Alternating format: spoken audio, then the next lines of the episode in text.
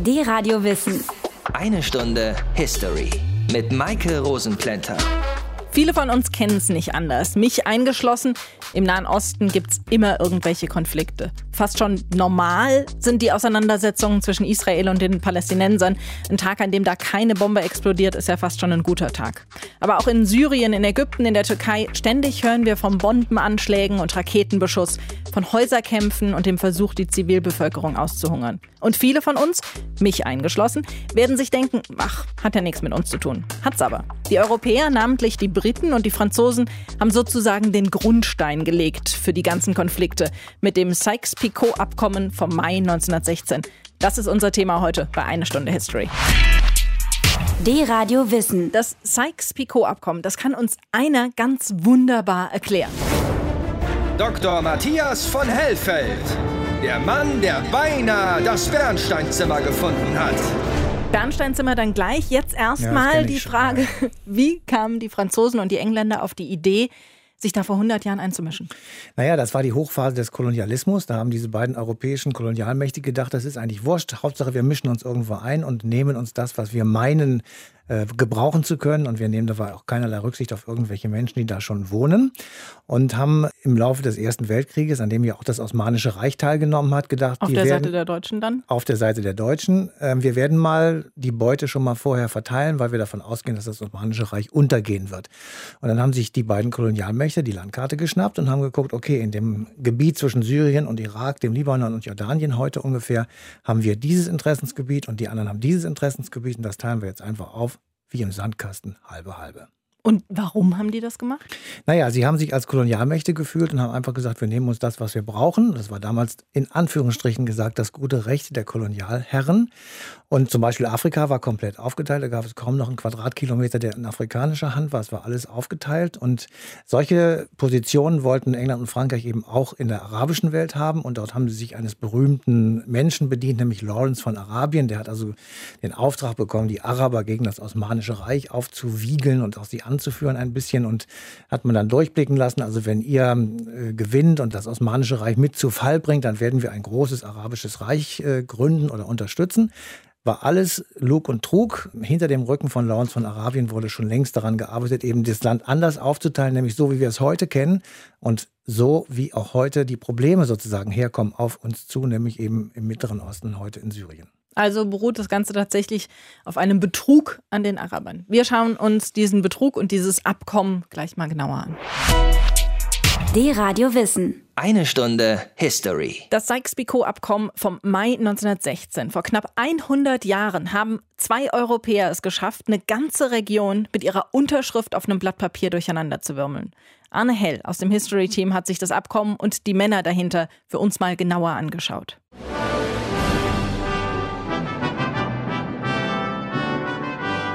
Das gesamte Territorium Palästina bis Bagdad und von dort bis Persien muss britische Einflusssphäre werden und bleiben, zumal dort Erdöl gefunden worden ist.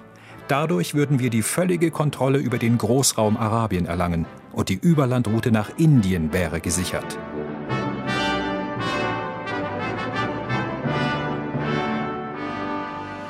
Ein Protokoll aus dem britischen Kriegsministerium im Frühsommer 1914, kurz vor dem Ersten Weltkrieg. Das britische Empire plant seine Expansion. Der Nahe Osten steht noch unter der Herrschaft des Osmanischen Reiches, aber dieses Weltreich ist geschwächt und steht kurz vor dem Zerfall. Großbritannien will zur Stelle sein, wenn es zerbricht. 1915. Der Erste Weltkrieg ist in vollem Gange und das Osmanische Reich kämpft an der Seite Deutschlands und Österreichs gegen Großbritannien und Frankreich. Der britische Statthalter in Ägypten nimmt Kontakt auf zu einem der wichtigsten Anführer der islamischen Welt, zu Sharif Hussein von Mekka. Sir MacMahon möchte den Scharifen dazu bewegen, eine arabische Revolte anzuführen gegen die Türken. Im Gegenzug verspricht er ihm, Großbritannien ist bereit, die arabische Unabhängigkeit in allen Regionen anzuerkennen, die der Scharif von Mekka beansprucht.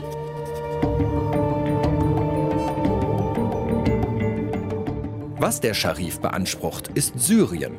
Was aber darunter zu verstehen ist, wo die Grenzen verlaufen sollen, diese Fragen verschieben McMahon und Scharif Hussein auf später. Dass die Sache knifflig wird, ist den Briten klar, denn der alte Rivale Frankreich erhebt ebenfalls Ansprüche im Nahen Osten. Schon zwei Jahre vor dem Krieg, 1912, hatte der französische Premier an London geschrieben,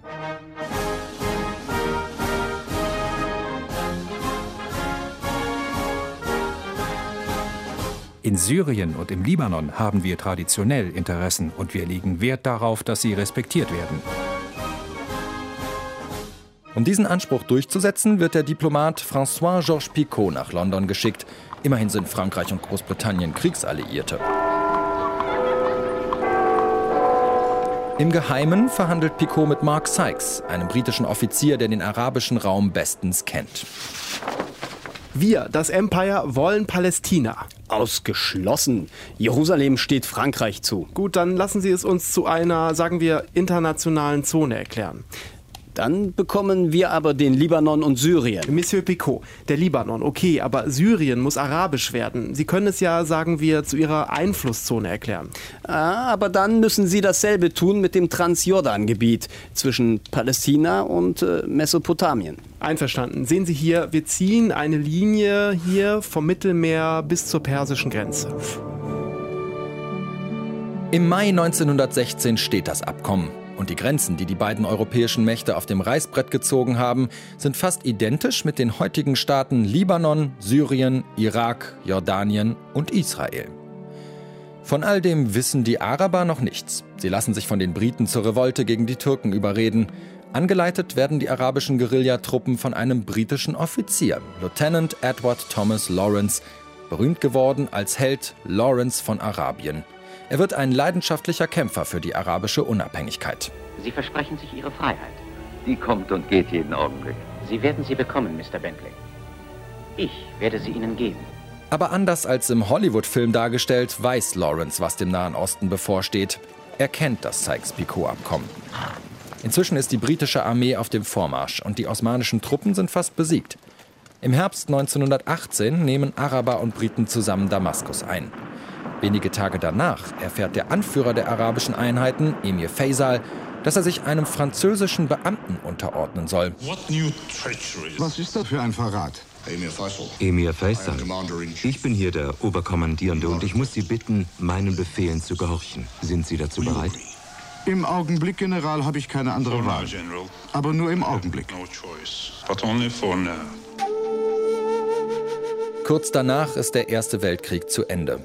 Auf den Friedenskonferenzen von Paris und Sanremo wird die Welt neu geordnet und der Nahe Osten aufgeteilt, wie im Sykes-Picot-Abkommen geplant. Zur großen Enttäuschung vieler Araber und auch von Edward Thomas Lawrence. Als wir siegten und die neue Welt dämmerte, da kamen wieder die alten Männer und nahmen diesen Sieg, um ihn der früheren Welt anzupassen, die sie kannten. Das Sykes-Picot-Abkommen vom Mai 1916. Vor knapp 100 Jahren haben zwei Europäer es geschafft, eine ganze Region mit ihrer Unterschrift auf einem Blatt Papier durcheinander zu wirbeln. Arne Hell aus dem History-Team hat sich das Abkommen und die Männer dahinter für uns mal genauer angeschaut.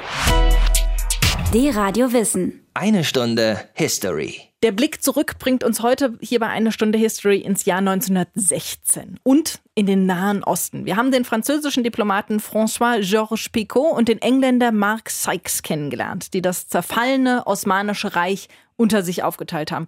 Und die Folgen davon, die beschäftigen uns bis heute, Matthias. Ja, die beschäftigen uns tatsächlich bis heute, weil der Grund, warum es dort so explosive Situationen gibt im Mittleren Osten, also in dem Viereck Syrien, Jordanien, Libanon, Irak, mhm. der liegt unter anderem eben darin, dass die dort lebenden Völker, Kulturen, Religionen nicht so leben können, wie sie es selber wollen, sondern sie müssen so leben, wie es diese europäischen Kolonialmächte 1916 in diesem Abkommen festgelegt haben. Sie haben Grenzen gezogen, schnurgerade mit dem Lineal, haben gesagt, links wohnen die, rechts wohnen die und so weiter. Und damit sind Familien getrennt worden, Kulturen getrennt worden, Sprachen getrennt worden. Und das ist alles zum Unguten sozusagen für die Menschen, die dort leben.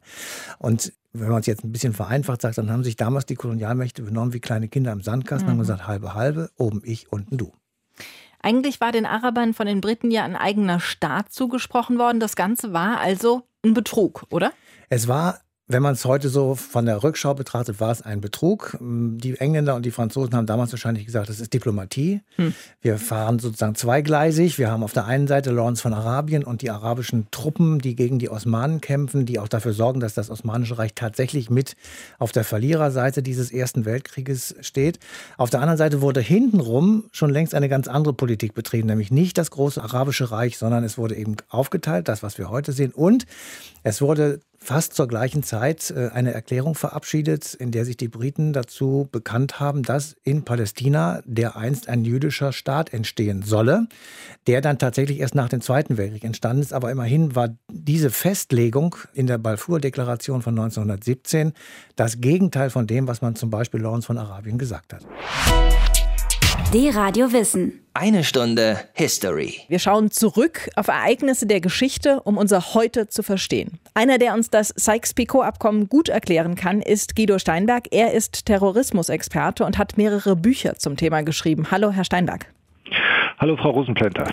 Ist das Sykes-Picot-Abkommen Ursache für die Konflikte des Mittleren und Nahen Ostens? Nein, das glaube ich nicht. Das Sykes-Picot-Abkommen ist zunächst einmal ein historisches Detail, ein wichtiges historisches Detail, aber keines, äh, das die Geschichte des Nahen Ostens so sehr geprägt hat, wie das heute oft behauptet wird.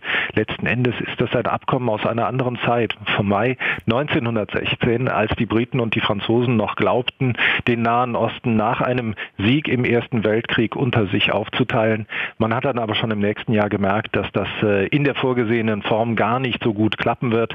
Da passierte nämlich die äh, Oktoberrevolution, das Geheimabkommen wurde veröffentlicht, die USA sind in den Krieg eingetreten, die Briten und Franzosen kamen stark geschwächt aus diesem Krieg und am Ende entstand noch die starke Türkei als Nationalstaat und das hat alles dafür gesorgt, dass die Vorstellungen dieser beiden Herren ohnehin nicht so richtig in die Tat umgesetzt wurden. Trotzdem gelten bis heute im Grunde noch die Grenzen, die Sykes und Picot damals vereinbart haben.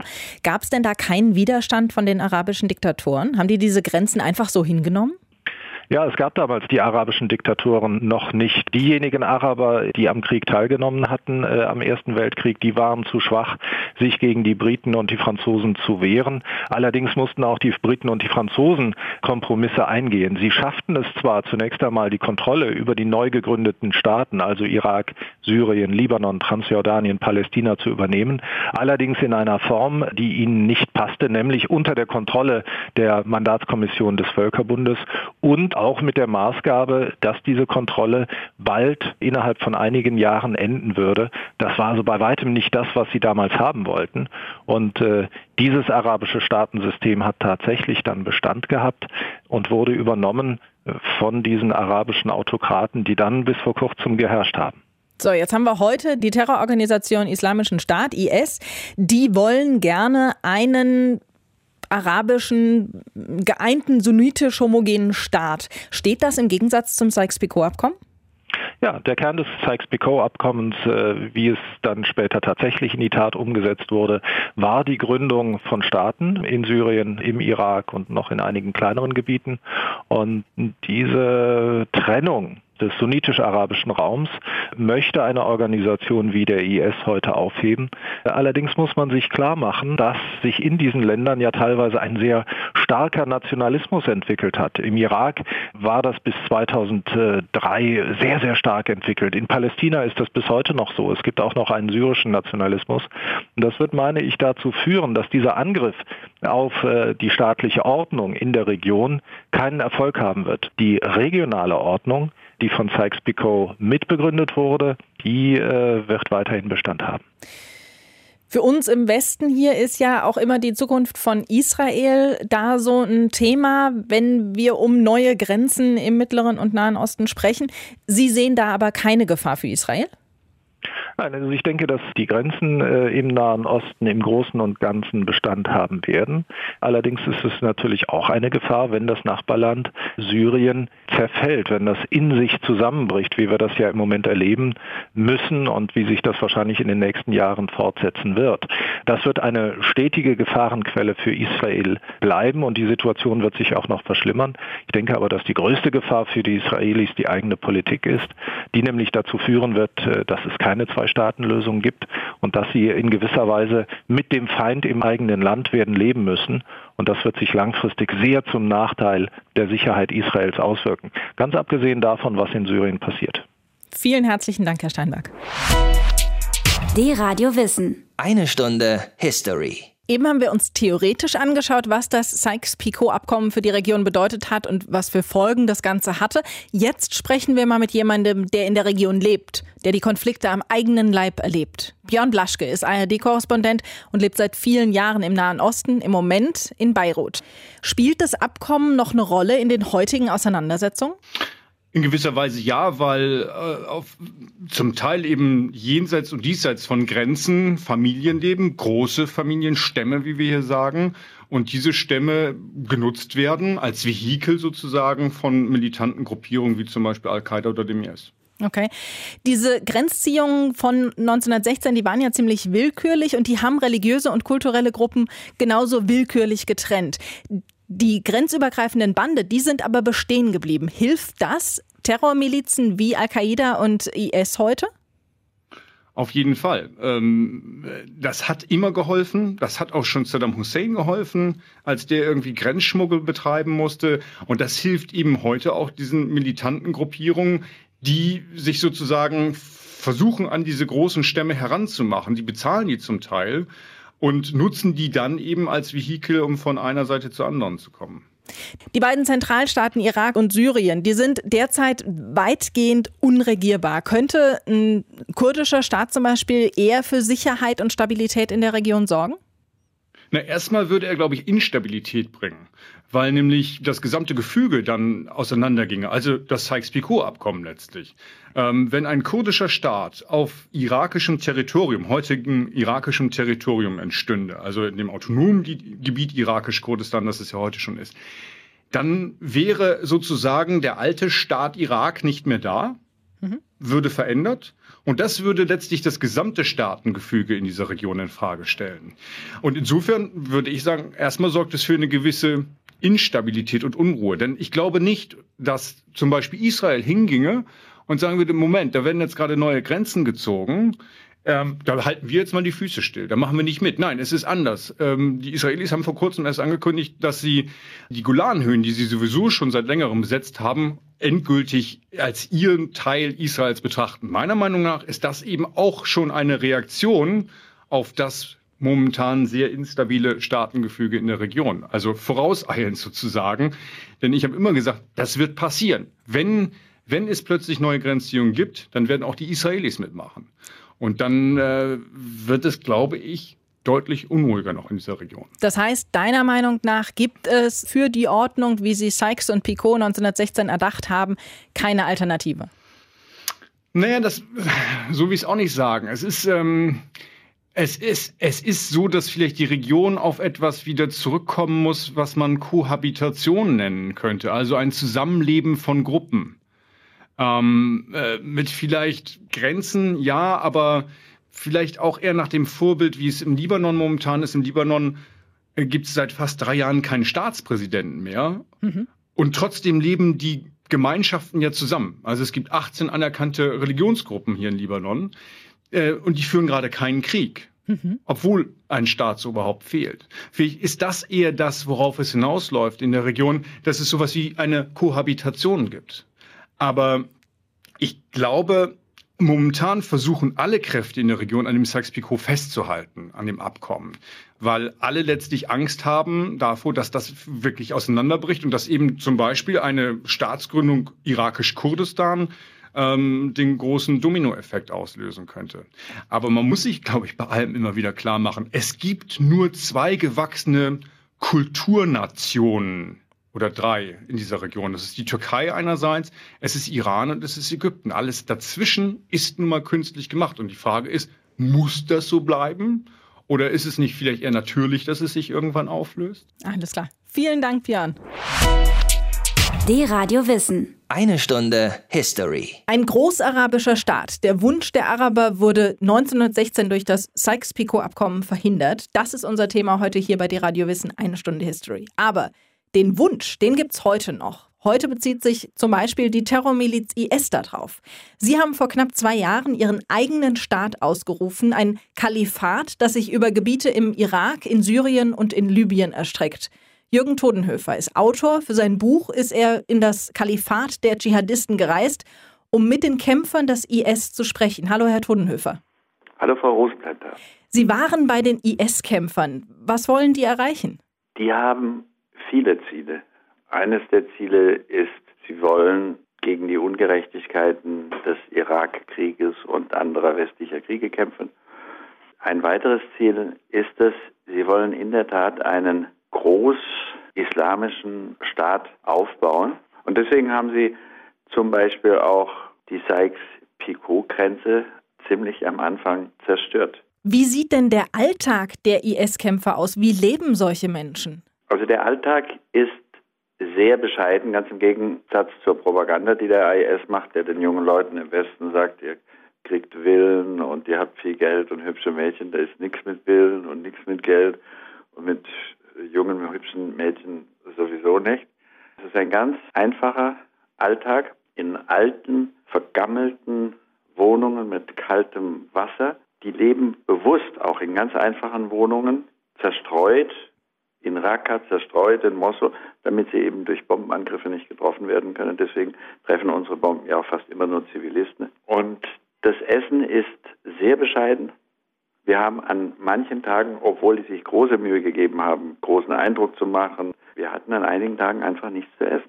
Das Leben ist sehr, sehr einfach. Wie war das für Sie, diese Tage dort unter den Kämpfern zu verbringen? Das war auf der einen Seite gespenstisch, weil das eine brutale Parallelwelt ist, die Abschied genommen hat, zumindest von den offiziellen Werten, die wir hier im Westen vertreten. Brutalität ist Markenzeichen, zu dem steht man, jawohl, wir schneiden Köpfe ab, jawohl, wir amputieren Hände, jawohl, wir versklaven, jawohl. Es gibt sexuelle Kontakte mit sehr jungen Sklavinnen, die sind ja schließlich das Eigentum. All das geben die zu. Und haben gleichzeitig das Gefühl, Teil einer großen historischen Aufgabe zu sein, einer Auseinandersetzung zwischen Gut und Böse, in der sie zum ersten Mal im Leben eine wichtige Rolle spielen, ja sogar eine historische Rolle. Das sind natürlich alles junge Leute, die früher in ihrem Leben nie eine Rolle gespielt haben. Und dann vergessen sie, dass sie dieselben Ungerechtigkeiten begehen, die sie den Amerikanern vorwerfen. Sie ermorden Unschuldige, sie verstümmeln Unschuldige, sie töten fast nur Muslime. Ist das ein Kampf gegen den Kolonialismus des beginnenden 20. Jahrhunderts? Es ist ein Kampf gegen das, was Sie westliche Heuchelei nennen, weil Sie sagen, wo gibt es bei euch denn Gleichheit, Brüderlichkeit, Selbstbestimmung? Das gibt es doch allenfalls für euch. Aber wir, die Menschen in der arabischen Welt, in der muslimischen Welt, wir haben doch nie Selbstbestimmung gehabt. Ihr habt neue Staaten geschaffen, die es vorher gar nicht gab. Es gab keinen Staat Syrien, es gab keinen Staat Irak, es gab den Staat Jordanien nicht, es gab Israel nicht, es gab Saudi-Arabien nicht. Ihr habt einfach Staaten geschaffen, ihr habt Grenzlinien gezogen und zwar nie nach unseren Interessen, sondern nach euren Interessen. Und Sie sagen, das ist vorbei und jetzt entscheiden wir und jetzt ziehen wir die Grenzlinien und wir wollen unter uns sein und wir wollen einen eigenen Staat haben. Ich billige das alles nicht, aber Sie fragen mich ja, was treibt die? Was, was ist Ihre Motivation? Gehen wir mal davon aus, Sie wären siegreich und Sie hätten die Chance. Wie würden diese Organisation, diese neue Organisation dann aussehen? Das soll ein großer islamischer Staat sein. Sie reden davon, dass Sie das Kalifat der ersten rechtgeleiteten Kalifen wieder errichten wollen und Sie sind der Auffassung, dass es eine Pflicht aller Muslime dieser Welt ist, dahin zu fahren. Und Sie sind im Grunde genommen sehr betrübt, um nicht zu sagen stocksauer, dass die Fluchtbewegung nicht aus dem Westen in den islamischen Staat geht, sondern die Menschen vor dem islamischen Staat fliehen und in den Westen fliehen. Das ist eine Katastrophe. Und sie finden auch, dass alle demokratischen Muslime, dass diese Leute Abtrünnige sind. Weil wer zur Demokratie steht, stellt Gesetze der Menschen über die Gesetze Gottes und das sei verboten und deswegen seien sie Abtrünnige und deswegen müssten sie in der Endabrechnung auch getötet werden. In den letzten Wochen haben die IS-Kämpfer ja immer wieder militärische Rückschläge hinnehmen müssen. War das Ihrer Meinung nach jetzt der Anfang vom Ende? Der IS hat im Irak und in Syrien, im islamischen Staat, etwa 20 Prozent, nicht 40 wie die Amerikaner sagen, ist schlicht gelogen, 20 Prozent seines Gebietes verloren, aber er hat dafür in Libyen die Zahl seiner Kämpfer verdoppelt und massive Zugewinne gemacht. Er stellt eine Gefahr in Afghanistan dar, er stellt eine Gefahr in Gaza dar. Und selbst wenn es dem Westen gelingen sollte, mit Bombardements den IS aus den Städten zu vertreiben und ihm praktisch den Staat zu nehmen, dann geht der IS in den Untergrund und wird zur größten Untergrundbewegung, die die Welt wahrscheinlich bisher gesehen hat. Und zwar nicht nur im Mittleren Osten, sondern auch bei uns in Europa. Das heißt, ich sehe das alles viel, viel skeptischer. Die ganze Strategie ist falsch. Der IS ist entstanden aufgrund der Bombardements von George W. Bush im Jahr 2003. Sechs Monate später ist der IS gegründet worden. Und zu glauben, man könnte diesen IS jetzt durch Bombardements ausschalten, das heißt, einen durch Krieg entstandenen Terrorismus mit Krieg zu bekämpfen, der ist sowas von unintelligent, dass es mir die Sprache verschlägt. Was ist denn Ihrer Meinung nach die Alternative? Die Alternative ist, sunnitische Araber müssen den IS schlagen. Und wir haben das schon einmal gemacht, damals 2007 haben die sunnitischen Stämme von Anbar den damals ISI, Islamischer Staat im Irak heißenden IS, vertrieben, geschlagen, gezwungen zu fliehen. Und die Sunniten im Irak, das ist eine Minderheit von etwa 10 Millionen Menschen, das ist ein Drittel der Bevölkerung, die waren sehr stark unter Saddam Hussein und die haben alle Macht verloren durch den Einmarsch der Amerikaner. Die sind politisch marginalisiert, sind aus dem politischen Leben ausgeschlossen. Und diese Sunniten haben den IS toleriert, als er in Ramadi, in Mosul und in anderen Städten einmarschiert ist. Also sie haben im Grunde die Nase voll von deren Brutalität, von deren Extremismus, von der Unterdrückung der Frauen, von der Sklaverei und allen Dingen, die, die, die eine relativ moderne Bevölkerung von Mosul überhaupt nicht will. Und diese Sunniten und ihre Führung, die sagen, wenn wir in das politische Leben des Irak wieder integriert werden, dort geht jetzt zurzeit alles drunter und drüber, werden wir den IS stellen, angreifen und wir werden ihn eliminieren. Das sind dann 10 Millionen gegen 20.000. Und wenn arabische oder sogar irakische Sunniten den IS schlagen, dann ist er richtig geschlagen. Aber wenn er von amerikanischen Bomben bombardiert wird, wird der Terrorismus nur noch wachsen. Jürgen Todenhöfer, ich danke Ihnen ganz herzlich. Dankeschön. D-Radio Wissen. Eine Stunde History. Dr. Matthias von Hellfeld. Der Mann, der beinahe das Bernsteinzimmer gefunden hat. Bernsteinzimmer kommen wir gleich drauf zu sprechen. Wir wissen aber jetzt, zwei Europäer sind dafür verantwortlich, dass es in Ägypten, im Iran, in Israel, in Syrien und wo auch immer gerade so absolut knallt. Matthias, was machen wir jetzt damit? Tja, das ist wirklich eine sehr, sehr gute Frage. Eigentlich ist es ja ein innerislamischer Konflikt, ein Konflikt, der sich im Mittleren Osten abspielt und wo wir im Grunde genommen nichts mit zu tun haben, wenn wir mal diese historische Verlinkung, die wir jetzt hier die ganze Zeit erzählt haben, ähm, außen vor, außen vor lassen. Ja. Rückgängig machen können wir sie nicht. Aber ich glaube, dass der Weg, Bomben zu schmeißen und militärische Gewalt anzuwenden, nicht funktionieren wird, weil wir haben Flüchtlinge hier im Land und die werden ja dadurch hervorgerufen, dass eben dort Krieg herrscht und die Menschen fliehen müssen. In Insofern ähm, wäre es vielleicht mal eine Idee, sich darüber Gedanken zu machen, ob man anstatt Bomben vielleicht Geld schmeißt. Und ähm, einfach raushalten, weil geht uns nichts an, das kann der Westen nicht. Das kann er aus zwei Gründen nicht. Einmal liegt dort viel Öl verbuddelt und auch wenn wir jetzt uns bemühen, viel alternative Energien, die Sonne, den Wind und so weiter zu nutzen, wir brauchen trotzdem noch sehr, sehr viel Öl in der Absolut. westlichen Welt und deswegen werden wir dort nicht einfach so teilnahmslos zugucken können. Das ist mal der eine Punkt. Der zweite Punkt, inmitten dieser chaotischen Situation gibt es ein Land, das als stabile Demokratie Demokratie hervorsticht, nämlich Israel. Mhm. Und die westlichen Demokratien können sicher nicht einfach so zugucken, wenn mhm. irgendeine Demokratie auf dieser Welt, ich sage jetzt mal, untergebuddelt wird und einfach verschwindet. Das geht so nicht. Und gerade wir Deutschen, das will ich jetzt aber nur noch andeuten, haben natürlich zu Israel eine besondere historische Verantwortung. Auch ja. deshalb können wir nicht einfach sagen, das geht uns nichts an.